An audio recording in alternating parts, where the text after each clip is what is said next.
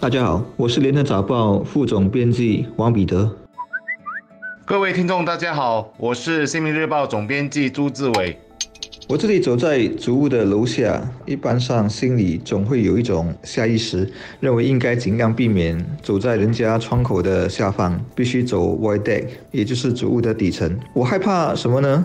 首先怕高楼抛物，特别是冰箱、冷气机、桌子、椅子等等。当然，被人抛下这些物品然后谋杀掉的概率是非常非常低的，更可能是是被人家丢了肮脏的东西，例如烟蒂还是食物脏水之类的。但担心归担心，我原以为中标也是极低的概率，只是读到这则新闻才发现，原来高楼抛垃圾的人还真不少。环境局答复联合早报询问时就指。指出，过去五年，环境局平均每年接获两千五百至两千八百个高楼抛物的投诉，并对超过一千两百起违例的案件采取执法行动。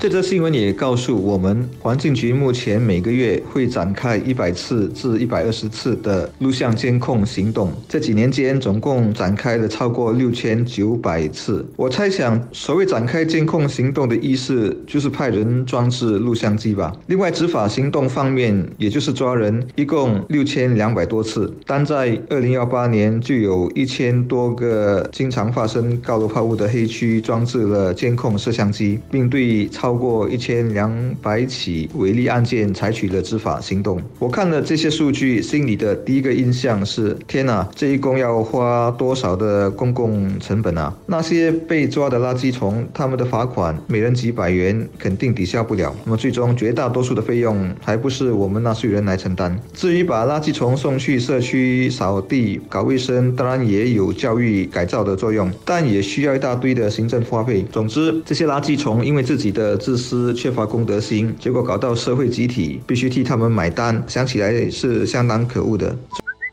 环境局自二零一二年九月就开始使用监控录像机取缔高楼抛物的行为，而且收到了效果。因为有约三十五八仙持续发生高楼抛物问题的主屋，隔一年就不再出现在黑名单里了。而在没有使用监控录像之前，我们每年抓到的违例者只有十个人。有些听众可能会问，为什么当局需要如此大费周章的抓高楼垃圾虫？其实高楼抛物的问题远比我们。我们想的来的复杂，因为高楼有那么多的单位，你怎么会知道垃圾是谁丢的？而就算经由投诉者的情报知道哪一个单位的嫌疑最大，那问题又来了，单位里住了好几个人，你又怎么知道是谁丢垃圾的呢？如果没有真凭实据，当局是很难采取行动的。所以监控录像机的作用就是要让当局掌握证据，证明什么单位里的什么人放了高楼抛物。这里要提的是，千万不要为了方便而。选择往窗口随手一丢，这种知法犯法的行为，如果在法庭被定罪，是要罚款和进行劳改的。在我国，至今对高楼抛物者开出的最高罚款是一万九千八百元。那是发生在二零一四年，一名三十八岁的男子因四天内将烟蒂丢出窗外三十四次而被罚，他同时也被罚劳改五个小时。而在去年二零一八年，本地所开出的高楼抛物违例的最高罚款是。六千四百元。这名二十四岁的垃圾虫被监控摄像机拍摄到高楼抛物多达十二次。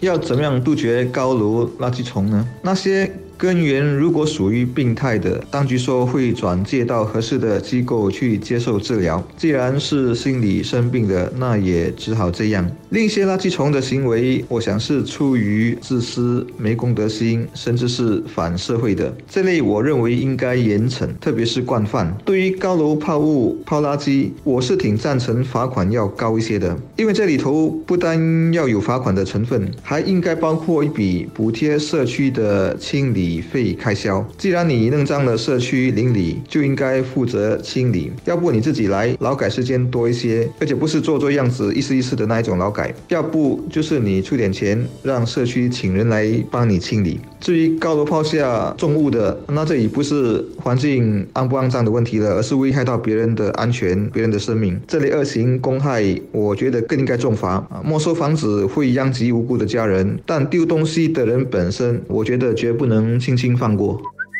然而，就算利用监控摄像机是目前取缔高楼抛物最有效的方法，可是有关当局付出的人力物力还是大的。也就是说，我们可能在用比较大的资源来解决一个问题，而这个问题的责任其实也应该由公众来负担的。如果绝大多数的公众都能养成不乱抛垃圾的习惯，我们环境的问题将简单许多。我个人一直认为，持续的教育是能慢慢改变大多数人对于乱抛垃圾的观念的。有些人乱抛垃圾其实是一种羊群效应，看到楼下有的是垃圾，又或者看到别人随手一丢，就在想自己为什么不可以。我更想看到的是，在执法严的背景下，更多人能自发的保持环境清洁。这只是一个习惯问题，把垃圾丢在垃圾桶，如果没有看到垃圾桶，暂时先把垃圾收着，看到垃圾桶再扔。这其实一点也不难，只是要我们从一小步一小步的慢慢做起罢了。